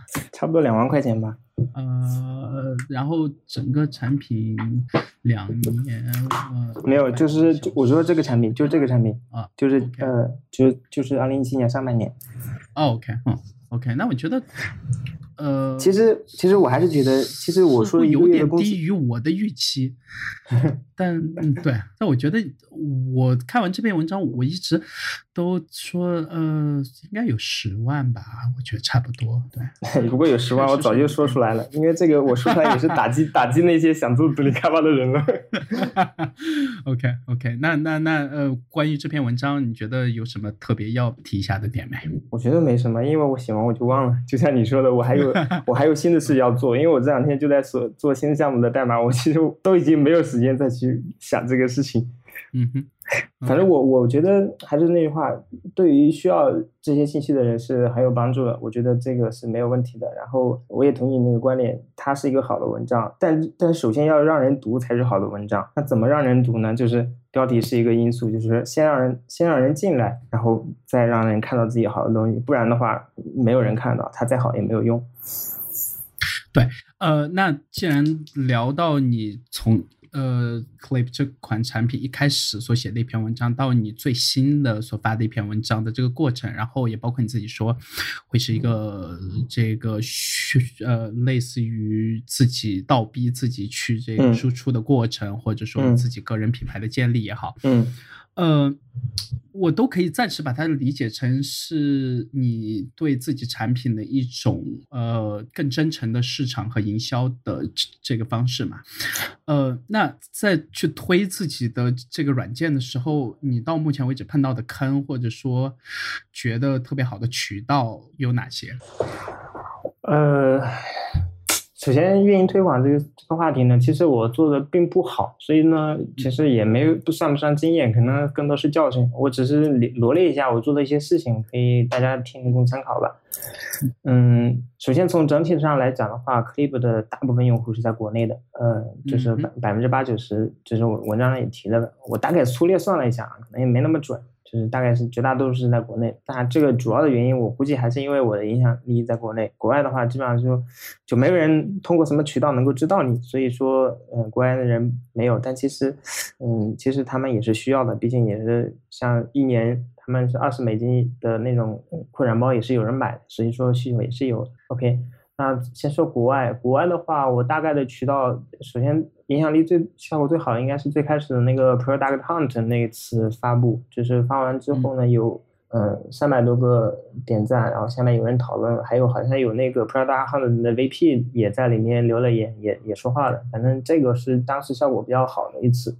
然后他给大家的一点启示就是说，媒体运营这点呢，最好的一点就是要占领高地。就是说，Prada Hunt 在科技圈呢，算是一个比较知名的一个平台。那么他发的文章呢，很多其他的媒体都会去爬，或者说去去看，嗯，有哪些通过他去了解。有哪些新品，然后进而去挖掘这个新品背后有没有值得报的东西。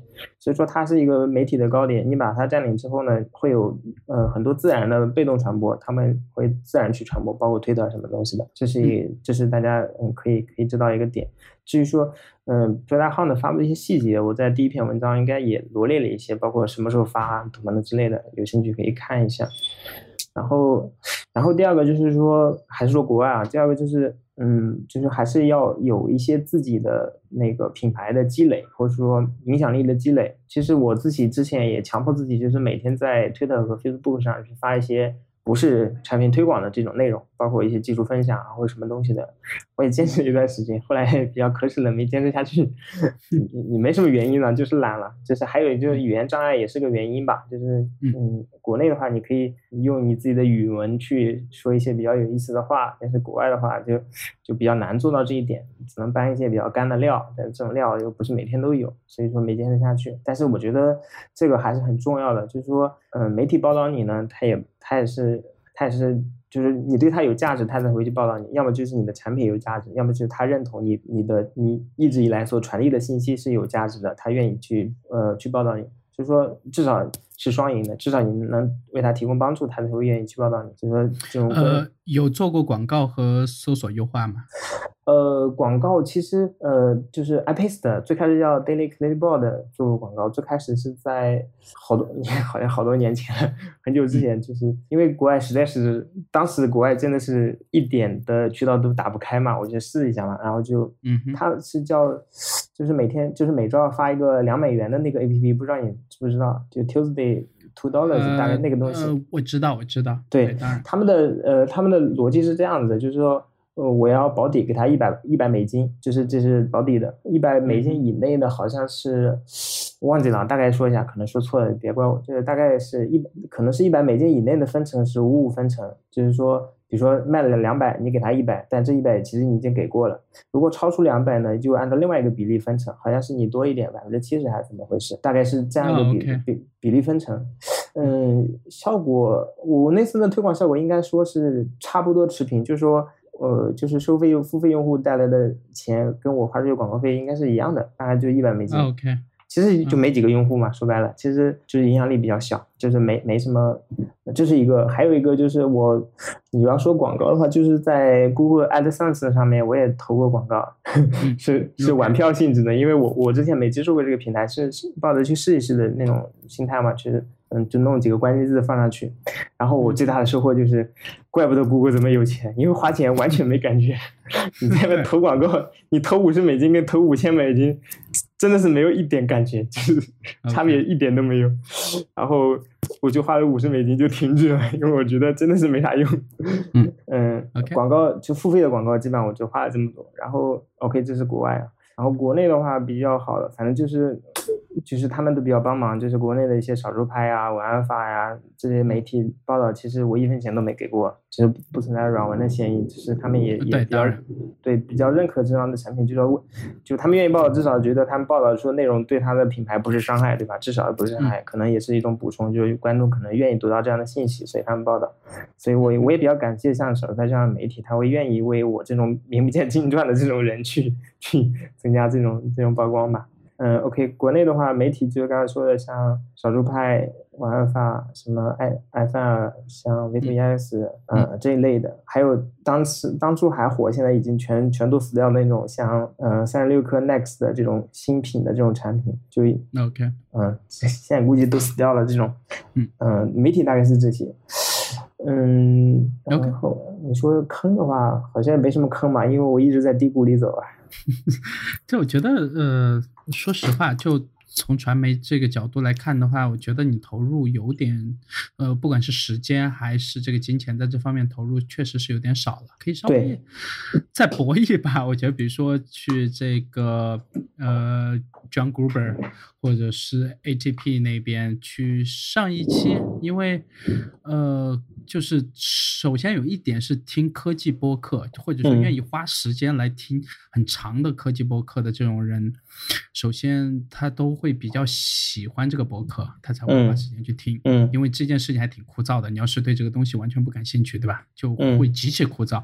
嗯，呃，其次是他们的消费力应该都还不错。嗯，对，因为他如果听完，然后又就那个，其实基本上不太可能去买这些产品的话，他也不太可能会去听。所以说，嗯，我呃，而且国外的 Kindle 的这个正版用户量，包括 Kindle 的这个持有量，其实都比国内要大得多得多吧，对吧？这个电子书就是从他们那边起来的嘛，包括 i iBooks 这一块儿，我觉得可以试试看，可以的。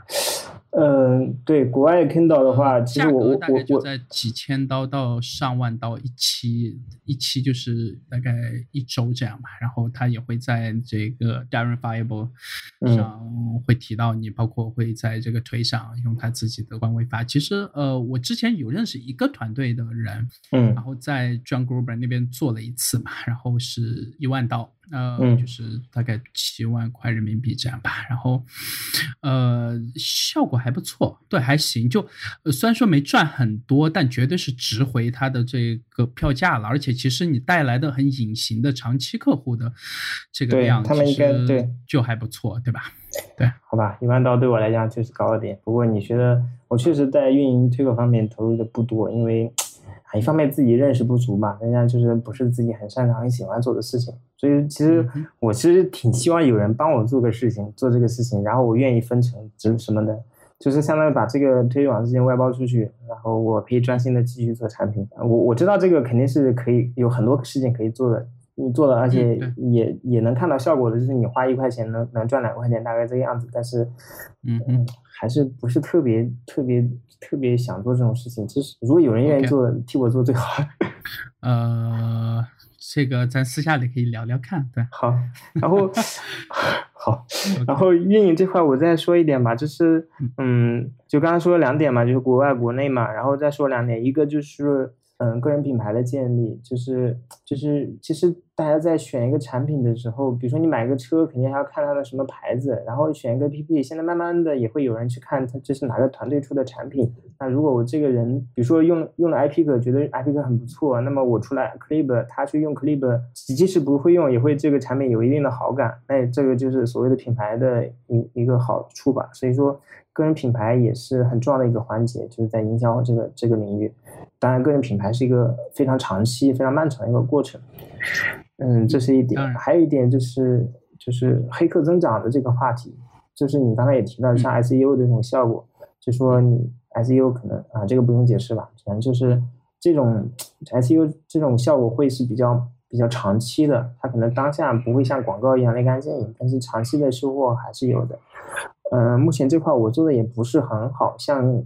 iPick 在 Google 搜索的话，基本上能搜图床呢，在前一两页出现。百度好像被一个模仿者 挤到第二页去了，我觉得很丢人。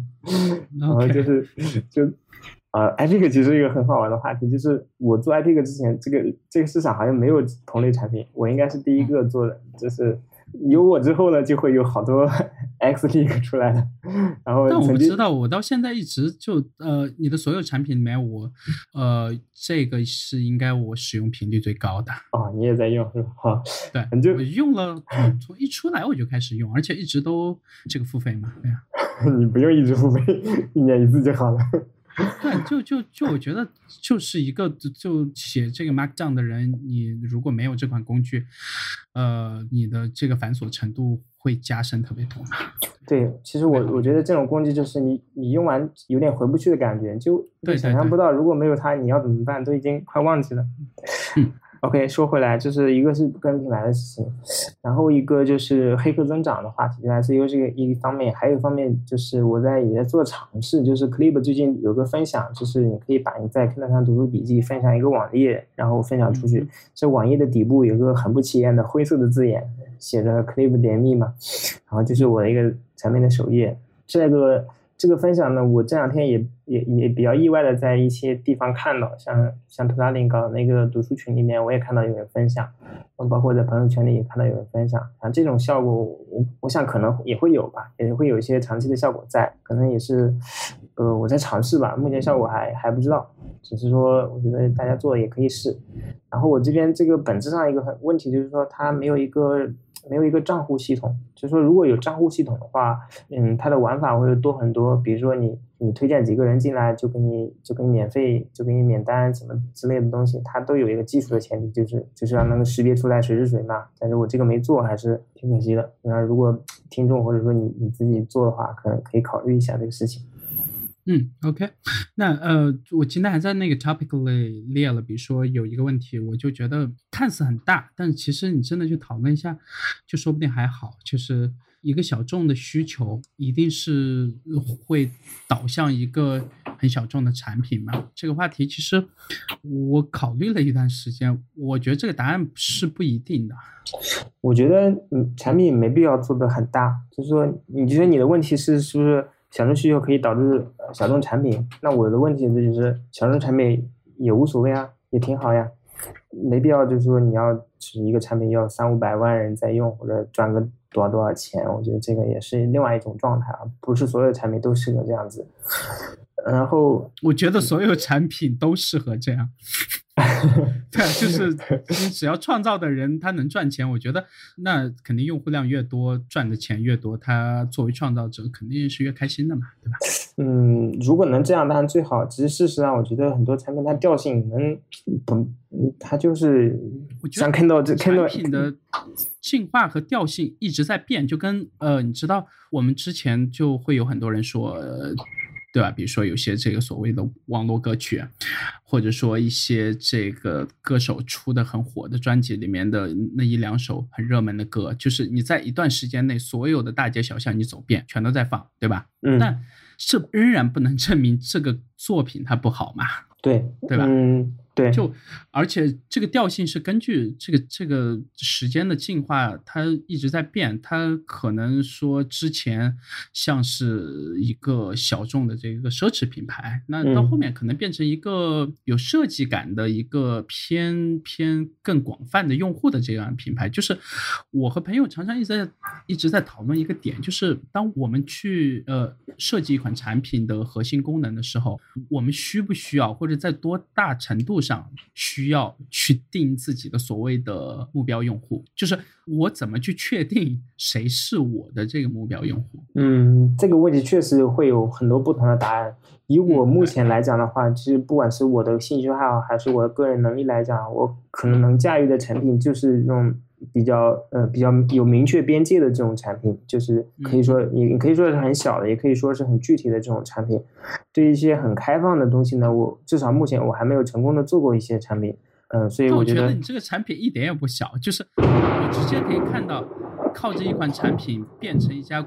公司的可能性，因为你想想，我之前查过，全球现在有，呃，有大概七千九百多万台 Kindle，有就是各种型号的 Kindle。那只要有 Kindle，我就可以认为它是你的潜在用户嘛？那你要成啊，其实是有是有将近八千万的潜在用户的呀。你你你你要你要你要成很多概率的，他首先他在用，然后他做标注，然后他还想管理，然后他正好有有台 Mac。嗯，这个乘以零点一，乘以零点一，下来就没有那么多了。那就算是里面，那我们算，在这差不多八千万的 Kindle 用户里面，有五百万用 Mac，你觉得这个概率差不多吧？还是说你觉得可能再小一点？我觉得再小一点吧。啊，那就算有一百万吧，对吧？从八千万里面有一百万人用 Mac，我觉得按苹果公司这个体量，应该不是一件特别夸张的事嘛。那这一百万人里面，就每个人给你五十块。我我你不要算这么多，其实我我告诉你，我我我理解的个性化是这个样子的，就是有一万个人每个月给我一万块钱，是这种量级的。我觉得这种，OK，对，就你这个还挺贪心的。对，我的意思是，嗯，对你比较贪心。我的意思说，这种小众需求，嗯，我们先说小众需求这个东西呢，这个它其实呢，对于，看我们说小众其实指人数，对吧？但是对需求本身，它其实是没有大小之分的。对需要这个的人是绝对是非常需要的。就是以前没有 Clip 同类产品的话，你做管理 Kindle 的标注是非常非常痛苦的。那你是绝对是需要这个产品的，只是说这个人数很少，那人数多少也是不是问题也是相对的，就是说还说刚才的问题，打个比方，我一个月只需要一万块钱的生活费就可以活下去，那么我有一万个用户，他们每个月愿意给我一万块钱，那这个商业模式就成立了，就可以一直的循环下去，我就相当于他们一万个人包养了我一个人给他们服务嘛，我觉得这种模式，我我我之前不同场合也都提过，我觉得是比较看好或者比较认同的一种趋势，因为越往后的话。就千人一面的那种场景会会少，就是不会不可能以后全球那么多人百分之五六十的人都用微信或者说都用 Facebook，这种这种事情一定会慢慢的会会被瓦解的。那这种瓦解的结果就是会有一堆一小撮一小撮的这种人，这个一小撮可能指的是一万，也可能是十万，他们会有共同的兴趣爱好，他们有类似的需求，他们需要有人来满足。那我觉得就 OK。呃，你还记得去年那个呃 iOS 的做自动化的这款 App 叫 Workflow 对吧？嗯，对，被苹果收购嘛。那其实他们就是一个极其小众的这样一个需求，然后出来慢慢做大。那我下面这个问题就很关键了。呃，你觉得 Kindle 这个团队就是在亚马逊旗下的这个 Kindle？做这个客户端的团队，或者是，呃，做 Kindle 这个硬件上的以建立在 Linux 为核心的这个平台上的软件团队，有多大的可能性去抄袭你的目前的这个 Clip 的核心功能？呃，再接着可能再往前面多走一步吧。你觉得你有没有被亚马逊 给收购的可能性？我觉得没有吧，也没必要，因为这个产品我一个人几个月就搞出来，他们十几个人还不知道几个星期就搞出来了，干嘛要收购或者什么的？没没没必要啊！我又没有一个很强势的品牌。OK，嗯呃，然后然后我他们抄的可能性，我首先我我是希望他们改进的，如果他们。他们改进的，我去做别的产品不就好了嘛？Clip 死掉就死掉了，我做新的呀，无所谓啊。只要他们把那个产品改好了，我我很我很开心的呀。其实 Clip 是有很多地方做的非常挫的，其实。嗯，像它的网页版已经五六年没有改过了，你能理解吗？一个网页五六年没有改过了，是一种什么概念？对，是这样的。所以他们是一个非常是，至少从表现上来看，就是没什么变化的一个产品和一个团队。那我的理解，从商业角度上来讲，你像像亚马逊，它这家公司百分之七十多的收入是来自于它那个云服务，包括它最知名的那个亚马逊商城都是赔钱的。像 Kindle 在。整个亚马逊公司体系里面是一个非常微不足道的一个一个躲在角落里的这么一个产品，这样一个产品有一个革命性的一个变化的概率是在我看来是非常小的，因为真的是没有很多的理由去做这样的事情。不过最近还是有变化，这个一会儿再说。就说我我我希望它有个有有变化，但我不认为它会有所谓的超或者说收购这种，因为没有必要。而且我相信，呃，我一直听到的传言是他们会在这一两年出那个类似于平板的全彩屏。哦，就至少要让人能舒服的看这个 PDF。嗯，这个估计也是被 iPad 打压的，是吧？我不知道，因为已经传了好几年了。但这个东西我越觉得就越来越觉得还挺靠谱的。因为呃，首先这个功能是给日本人设计的嘛，就是 日本人要追番嘛。嗯，对啊，嗯，我觉得出彩屏应该还蛮好的。我我觉得无所谓吧，因为对我来讲的话，如果真要看彩屏的话，我会看。或者说，至少我有 iPad 这种选择，对吧？对我来讲不是一个唯一的选择。然后我自己来讲，其实我是喜欢看 Kindle 的，是因为我已经近视了，而且近视在不断的加深，而且我这个工作性质，嗯，对啊，我戴眼镜嘛。然后我这个工作性质是每天都看那么长时间的屏幕，就是带闪光的那种屏幕，我是不愿意再看一个带闪光。它哪怕它那颜色再好看，我也 我也不愿意看。至少我这人我自己是这样子的。OK OK。呃，那讨论到这个最近 Kindle 的它自己的一些功能上的进化和改变，你前面说想这个聊聊看哦。呃，其实大家可能也都知道，一个是就因为对我产品有影响嘛，一个是它那个标注体系有变化。最开始的话，你要在 Kindle 先选择，选择完之后手动的点一次标注才可以，相当于做两步操作。现在的话，你是选择之后就立即标注，如果你选错的话，需要先取消再重新标注。嗯，我觉得对我来讲我是喜欢的，因为嗯，如果不标注，我不会不会去按它。但是它对用户来讲确实，尤其是刚开始出现的时候，用户的反弹还是很大的。然后对我产品最大的影响就是，它重复标注的内容会被重复导出到它内部的这个数据文件里面，然后进而会被导入到 Clip 这个产品里面，就会出现重复的这种标注。我就要用各种方式去排除这个重复，所以那 OK，所以对我是一个有个影响。嗯，这个也还好。另外一个变化就是刚才说它六年不变那个网页版，它变了。它最近出了一个新的网页版，大概是嗯六月上旬的时候出了一个邮件嘛，很多人也都知道。他说要好用吗？我都不用了，因为有 Clip 嘛。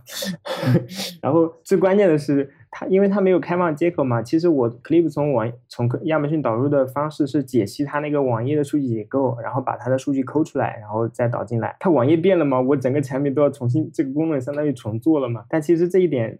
其实用户根本不知道的，就是因为对，因为嗯，这个就是我从一开始想问的问题，但是我我一直就是把我这个疑问就这个留到现在嘛，就是嗯嗯，用 Kindle 硬件或者用 App 的这些人，要认真看书到一个什么样的程度，才会愿意在硬件上和这个软件里做完笔记，然后还要插到自己的电脑上面去导出这些笔记，然后再做管理，再做。这个标注，你觉得整个过程，嗯，其实这样的很认真的这个读者数量，现在可能是随着这个快餐文化或者互联网时代，嗯，呃，或者说所谓的碎片化阅读，虽然说我一直不太喜欢这个词了，但是，嗯，呃，其实是在越来越少的，对对吧？这个肯定是毫无疑问的，嗯，但这个其实这个是相反，我我能看到的，或者我已知的，你的这款产品。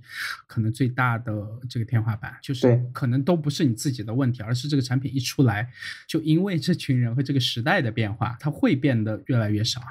这个没有问题，就是说这个产品死掉都是很正常的，就是说每个产品都有它的生命周期，它它可以可以很好，也可以死掉，这个都没有问题。然后，呃，就是先说那个读书越来越少这个问题，我觉得是这样子的，是 有有能力或者说对自己有要求的人是一直存在的，而且。那些所谓所谓的碎片化，或者说核心来讲，他没有自控力，没有持续的注意力去阅读、去做笔记的这种人，也是越来越存在的。比较可悲的是，就是说高层人士跟低层人士的差距会越来越大的。就是说他，就是说他可能是看起来很爽的，对吧？每天可以去看一些搞笑视频，或者说不费脑子做一些事情，然后怎么怎么地。但其实他这种事情让他在整个社会社会里面的阶层会逐渐的下沉的。其实，哎，从这个角度会。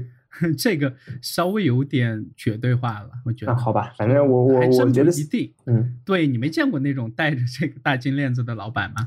对我我不是说，对我我 我我那是我以前成绩也很好，现在我也是给给给成绩差的打工嘛，这个这个我理解。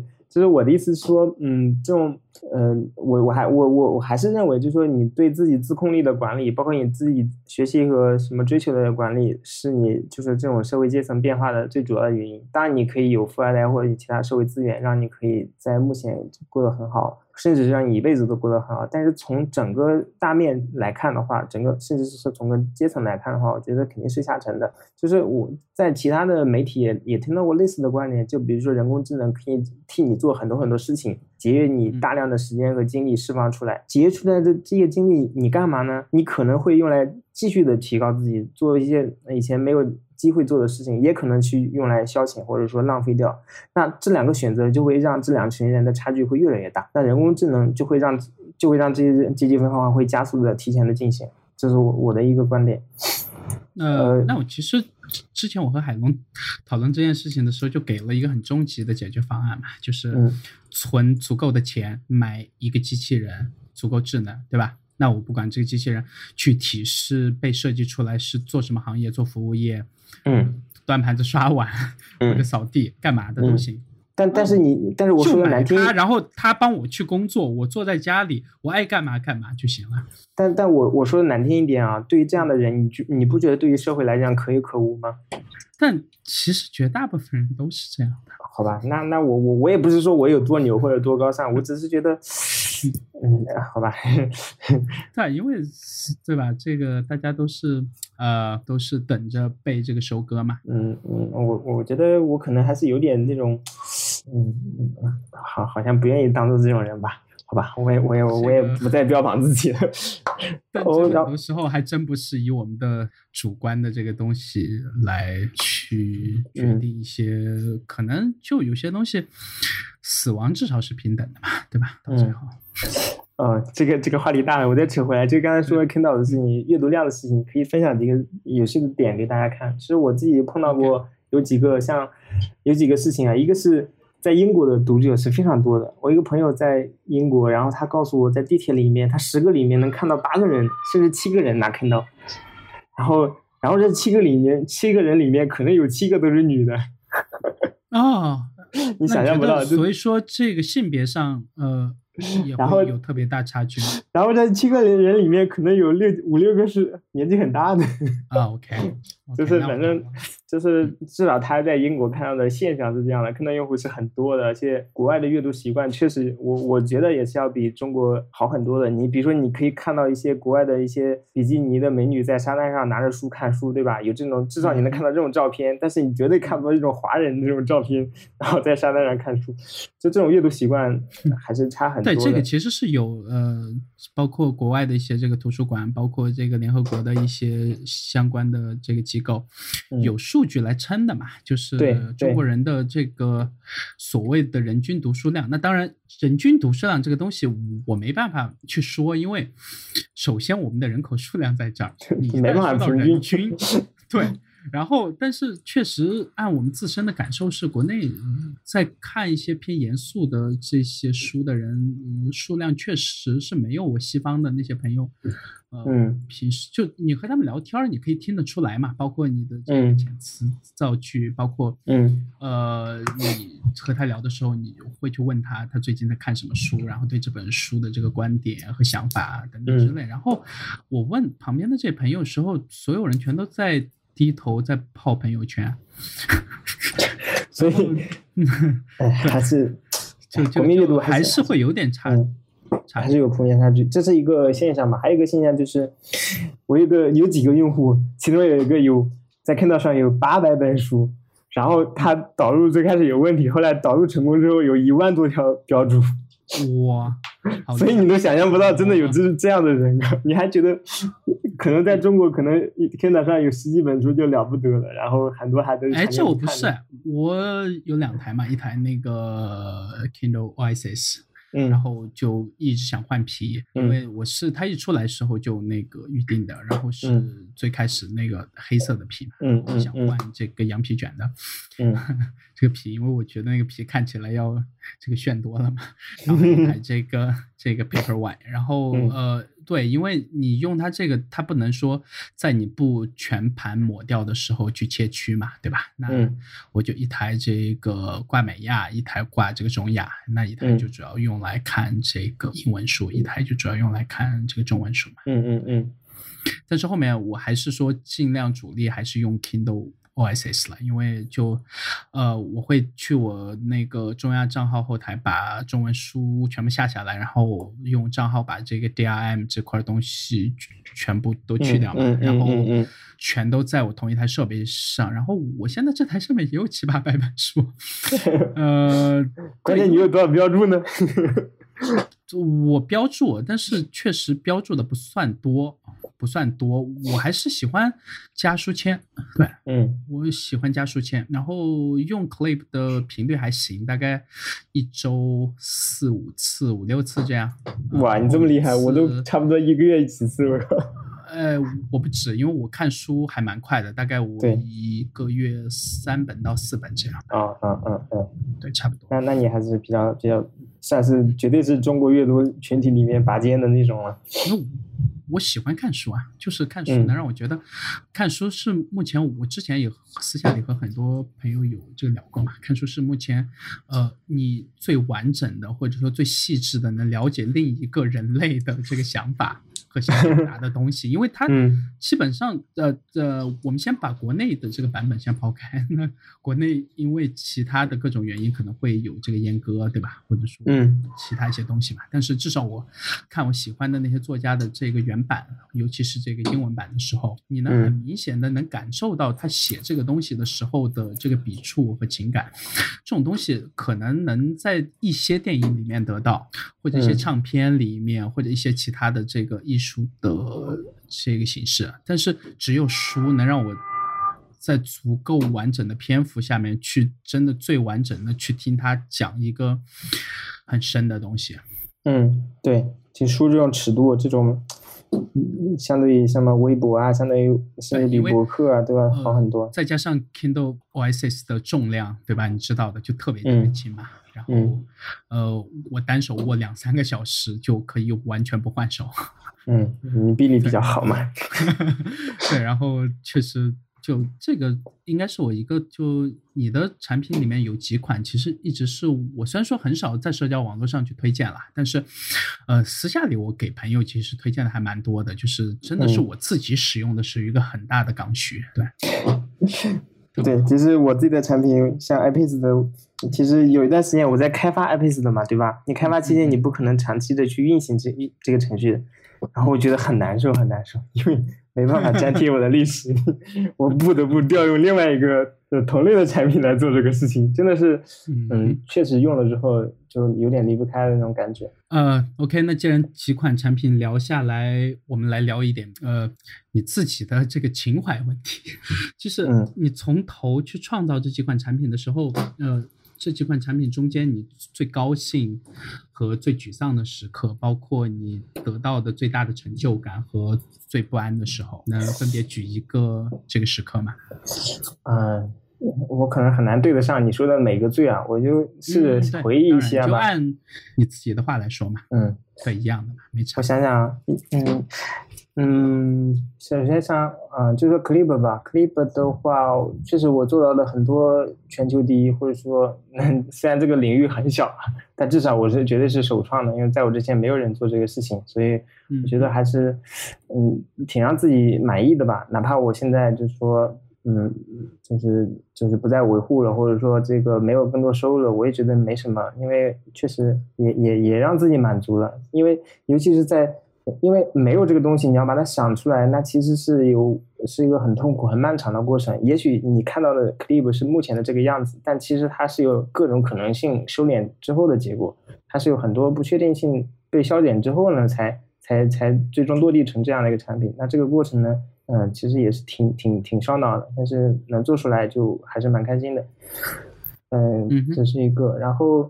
像 iPic 的话，我觉得最开心的，我可以说 iPic 开开创了这个品类，就是图传工具这个品类，至少在 Mac 上面，甚至在 Windows 上面，iPic 之前没有一个像样的产品，你你你你举不出例子的。但是 iPic 之后呢，Windows 上现在连一个优雅一点的这个 Mac 这样的编辑器，我都不觉得，呃，至少和这个 Mac 或者甚至 iOS 上比都没有，就至少我不知道。这是另外的话题，我觉得可以我聊。就是 Windows 的产品被开发者被被盗版给挤走了，是另外一个问题啊。OK，然后再说回来，就是 iPic 的话，iPic 完了之后，你你曾经在 App Store 上你搜 iPic 这几个字，能搜到五六款产品，他们他们同类产品拿我的产品的名字作为关键词，当然现在都被我嗯发邮件给给给到苹果，苹果发律师函给他们，应该都下下架了。嗯，但是至少来讲，我觉得这种开创一个品类这种感觉我是挺好的，以及以至于我现在在做一个新的产品的时候。我都想做一个独创的东西，如果已经有的话，我都有点犹豫了，不太想做。我觉得谁都会想吧，就是对，所有人都想原创，但是很多时候原创的那种恐惧和不安，其实呃，就你可能做出来的是一个你已知的新东西，其他人都不知道。嗯。但是重点是你不知道，他们不知道的原因是因为他们之前想到过，觉得这个东西没有需求，他们不做呢，还是因为他们做不出来？对对对，就是。就是你总会不停的去这个怀疑自己，就是看你自己的自信了。如果你做过类似的事情，那么你的信心就会好很多。对，当然，嗯，OK。然后像其实 iHost 的这个产品呢，嗯，其实不是我的需求，因为我我刚才也说了，它的主要场景是外部开发，那我其实并不是一个外部开发人员，所以我并不是我的直接需求，但是是一个朋友给我提的，然后我就做了，然后也还好。就专门给一个朋友去写了一款这个软件，是吗？包括觉得还挺浪漫的。也不是不是浪漫，就是他觉得，包括包括 i iPick 从可以不是那个 Clip 可以导入 iBooks 的书，也是因为我刚才说那个英国的朋友他提的需求，就他他自己他自己是就是用 iBooks 多一点，因为他觉得标注也好好管理，然后他甚至都有计划把 iBooks 的书全部在 i 把 Kindle 上的书在 iBooks 重新买一遍啊，重新标注。然后想，那我干脆给你导入好了嘛，然后就把这个工程做出来。就是这是另外一个话题，就是。说这个需就是需求的来源是到底是自己的需求还是别人的需求？这个也是一个比较大的话题可以讨论的。嗯，然后还有是，嗯呃，这几款产品我发现一个线就是，呃，你的内购全是五十块，这个是你自己之前真的有去定过价吗？还是说就觉得有一个统一的价格自己比较好算一点？没有啦，这种东西价格这个事情肯定是。不断的调整和变化的，以及就是随便也不说随便乱试的，就是说也会试试的。就是，呃，其实价格这个事情，我看过这种理论，可以简单的抛出来说一下，就是就是你怎样可以从你的产品里面赚更多钱，或者最多钱。就打个比方，如果有一百个人满意的产品，一个人卖十块钱，那就是一千块钱，对吧？嗯，呃呃，如果你把价格提高到一百，那么人数减十倍，其实对你来讲，你的收入是没变化的，一模一样的。嗯嗯，但是如果你卖五十块钱呢，对于之前花十块钱买的人，他会嫌贵，他不买；那之前花一百块钱买的人呢，他会觉得赚到便宜了，对你来讲是不划算的。他其实最好的曲线就是一个人一个价格，就是每个人卖到他能接受的最高的上限的价格，这是你收入最大的。是，但这个是不符合市场的这个规律的嘛？所以说，你知道市场是怎么干的吗？因为你可以看到很多的应用，它一年三百六十五天，有半年的时间在降价，在半价卖。对，这个其实和我们国内这个是最明显的，就是呃，在楼下那种什么什么降价清仓那种，然后你你过两年去看这家店，它还是降价清仓。对，其实其实同样的套路嘛，只是从线下搬到线上嘛。他们其实因为你如果抽象来理论上看就是这样子，他平常卖高价，就是那些能买的人他就买。不买的人就不买，那那然后半年的话降价，降价的话就再收割那些。就是嗯买不起或者说想占便宜的人，大概就这个。但我还是倾向于说把价格稍微较贵一点，或者说你觉得他们能承受的呃最高的那个点，因为说你卖便宜了以后，你的用户量可能会相对的会大一些，对吧？但同样的，你给自己带来的客服和后期的成本也会大很多嘛，所以说你还不如稍微卖贵一点。对我同意你的观点，所以而且你卖的越贵，他越愿意花这钱的人，可能越可能。是你的最核心的用户嘛？而且越不可能买了之后给一星差评，然后无理由的在骂。对对，对我我我确实是这样做的。其实你也看到，嗯，价格也是有有变化，有调整，就是有涨。嗯，没有没有你说的所谓的就是统一价这种概念。嗯，其实我也做的不好。如果做的好的话，应该说你调一个价格，观察一段时间，看这个收入有增有减怎么地，然后再。我倒觉得。可能分阶梯或者按功能性来这个解锁，可能会更符合你这款产品一点。比如说，呃，不用 iBooks 的人，那他就不解那个锁嘛，对吧？或者说，理理论上是这样的。呃多就全平台的 App 去导入的人，他可能也不解锁那个。然后呃，Kindle 这方面可能在想一些这个其他的层级出来。我觉得分个三四个应该不是一件特别难的事情啊。这个我觉得是有问题，是一方面技术上会麻烦一点，这个是一方面。另外一个还好还好。对，我知道我能做到，没有能我的意思说。多少是有成本的，这是一个。第二个就是用户来讲，他不一定会真的喜欢这个东西。其实对用户来讲，我不希望给用户那么多选择，或者说给他那么多困扰。就是我在纠结，我要选十块钱这一档呢，还是二二十元那一档？他不用那个功能或者没有那个产品的时候，他根本就不知道你有这个东西。我觉得不不会对他产生困扰。嗯，我我我自己在选别的产品的时候，我又我有这种困惑。每当看到别人有。三档甚至更多档的时候，我确实会纠结的。我会好好的去看一下，它每一档的差距在哪里，到底多哪些功能，是不是划算？我，但是我我我确实有过。多次这样的体验，但是我觉得一点都不好。然后我不想给我的产品也带来这种体验，尤其我只是这么小一个体量的产品，这么小一个这么简单的，功能还要搞个三四档，我都觉得不好意思。又不是 Windows，Windows 也只出什么家庭版、旗舰版，人家也只有三个档。OK，还有就嗯对，就这样，就是嗯啊，还有就是用户他。那我觉得你要是呃可以接受这个时间和这个呃自己的技术成本的话，可以试一下嘛。就反正呃你觉得都到天花板了，对吧？那还不如就死马当活马医，就多试试看，就当给你自己未来的产品去做一个实验，我觉得也算不错嘛。可以找时间再对吧？可以试一下。我现在嗯对有精力的话，OK，那就可能到我们今天节目的最后一个问题了。呃，你还会回公司上班吗？这个是我想问所有独立开发者的一个问题，因为我一旦听到他们说想的时候，我就会很绝望，因为我觉得我又少了一个战友嘛。我我一两年应该是不会的。OK OK，一个原因是我我要我要照照顾小孩嘛，因为这个也是比较现实的原因。呃，想多聊几句关于一个程序员自己在家怎么去教育小孩的问题嘛？对，你可以稍微给我那个 分享一下 这方面的这个心得。那说不定我以后也会去走这个阶段，可能近一两年不会吧，但是说不定以后会嘛，对吧？然后我还谈不上，我小孩的时候非常小，就是。就天天和他去相处，然后他可能会来这个打断你的工作，可能会在家里哭，可能会做其他什么事情，觉得就是很难吧。应该在家的话，嗯，首先教育的问题我还没涉及到，因为我他现在只有几个月狗屁不通的阶段，所以还还受他也可以了呀，就是多去听听音乐啊，或者是这个念念书啊，或者什么，应该，呃，其实是我们以为他们不懂，但是在国外的那个教育理论，就说从胎教开始一直到五岁嘛，对吧？其实都还蛮重要的。嗯，对我我现在比较，我觉得你现在可以教他一些这个 C 啊，或者什么语言的。基本的入门了，从 Swift 的，对对对，这个这个，然后呃，其实我现在比较有小朋友抓起嘛。嗯，我倒是只只注意比较注意一点，就是他的嗯独立性嘛，就是自己玩啊或者什么的，这是一点。然后你说另外一个是有一小孩在周围干扰的话，工作效率是一定会下降的。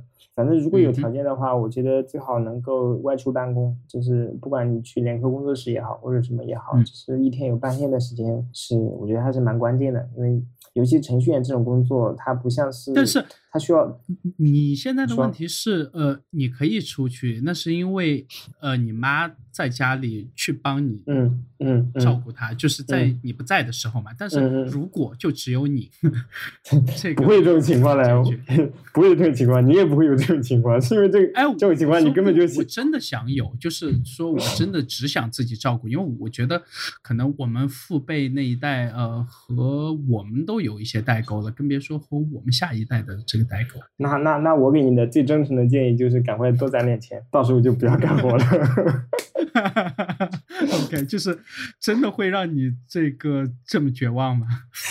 其实我刚才说的，就是跟你的工作性质有关系。如果你只是聊聊天什么的，也当然你聊天也也也要准备了。我就说像这种性质的也还好，被打断一下也不是太主要。但是如果你要正在调一个 bug，已经调一个小时了，马上就要调好了，吧唧他过来拍你啊，跟你玩，然后你中断一个小时再来干活，你会崩溃的。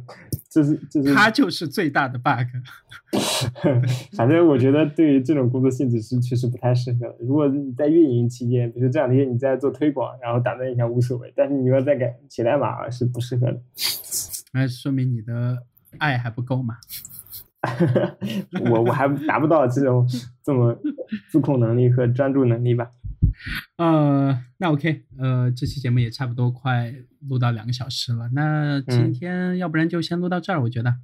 嗯，我最后花一两分钟说说说一个说一个观点嘛，就是那 OK，嗯，说啊，今天说独立开发嘛，其实我想说一点，就是独立开发之间，独立开发者这个小群群体之间可以有更多的这种沟通和协作。其实并不一定要强调自己是独立或者是一个人，这个没有多少意义。这种协作呢，可以是多个层面的，就比如说一种是产产品层面的，比如说，呃，iPic 可以就是上传图片，然后呃，编辑器 Markdown 编辑器也需要这个功能。那其实 iPic 和 Type 就有合作，就是说它可以调用 iPic 去上传图片。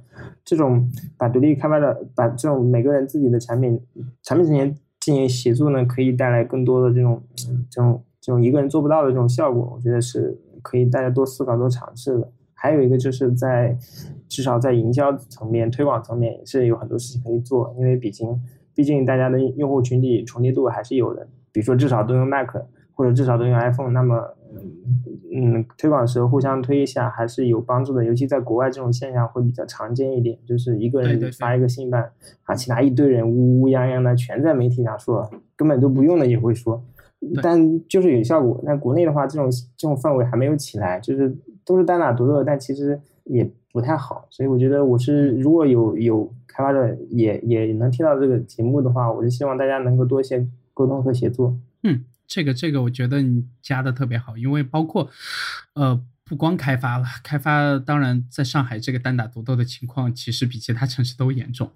嗯，呃，包括我们博客也是了，就我我我自己和海龙都是持一个偏开放的心态，包括我自己之前在社交网络上也常常推其他博客嘛。但你会发现，呃，就是好像做中文博客的这些人就很少推其他中文博客。对，我觉得觉得这个东西就很就很诡异，好像就是同行之间有点互相亲的那种感觉。对。我一直很就是 同行相亲这个事情，我一直很抵触、很反感。就是很多人就就会问我，说应该是有那种惺惺相惜的感觉，对吧？但是不知道为什么，就就很多人问我，比如说我 Clip，他会问我竞品，你觉得这两个比较起来哪个好？我我一般都不会去回答这种问题。我说，那你自己试一下吧。我不会说我的好，也不会说他好。这种我觉得大家都是。我和你不一样，我肯定会说是我的好。啊，我我不会说，我一般，我最最多我会说功能他有我没有，或者我有他没有这种很具体的东西。我不会抽象的说我比他好或者怎么地。嗯，反正我觉得同行之间呢，确实是竞争关系，但是呢，这种竞争关系。根本就没有你想那么严重。比如说，就比如说 Clip 这个产品来讲的话，我只有那么小一点用户，如果你放到 Clip 看到所有用户那个八千万里面，根本就是就可以忽略不计的，对吧？那那我跟他市场大到其实是可以包容所有人的嘛？对对，就是。这种竞争根本就是你可以忽略的竞争，就是对于整个蛋糕来讲的话太小了，根本不足以说这个所有人买他的产品就没有一个人买你的产品，不存在这种情况。所以博客也是一样的，就是听了你的，你推荐了他的博客，他用用户听他的又不听你的，也也不一定存在这种情况。所以我觉得这种同行之间抱团取暖还是很有必要的。嗯，对。当然，呃，那行，那这期就先到这里。然后特别感谢 Jason 来，然后呃，真是救了我命，因为今天海龙是真的也是特别紧急的事情嘛。然后呃，那个听众在各个渠道该怎么去找你？呃，你要不然说一下你的这个微博和这个推，包括你的这个邮箱或者其他你想说的所有平台，对都。嗯，比较惭愧的是，我没有一个统一的 ID，然后每个渠道都不一样，所以就留个言好了。反正，嗯，我的产品的话，我的我的博客是 at jason.com，就是 at 就是 at 那个 at jason 就是我的英文名点 com，然后每天都会写一篇文章。然后我的公众号最近在做一个公众号，就是嗯自在开发，名字就是自由自在那个自在开发就是开发。然后我会每嗯强迫自己每每周二去出一篇类似于你文中提到那些长文。就是每周写一篇，嗯，感兴趣可以去关注一下。其他的话，可以到我的产品的网站上面去，去 tour inbox 点 net 这个网站上去关注一下。然后微博和推特这些账户我就留到这个节目的下面好了，因为其实太长英文也没有人记得住的。OK OK，呃，那。呃，这期节目就先这样。如果你想和我们联络的话，我们的社交网络新浪微博是比特新生四个汉字，比赛的比特别的特新鲜的新声音的声。然后我们的 Twitter 和 Instagram 账号都是 BeatVoiceFM。呃，对，然后还有包括我们有这个 Telegram 的听众群。然后，呃，前段时间也刚上架了国内的网易云音乐。然后只需要搜索比特新生四个汉字就可以。直接收听我们的节目了，是和我们的官网同步去做更新的。呃，对，这期节目就先到这，和听众说拜拜吧。嗯，好，大家再见，继续带娃去。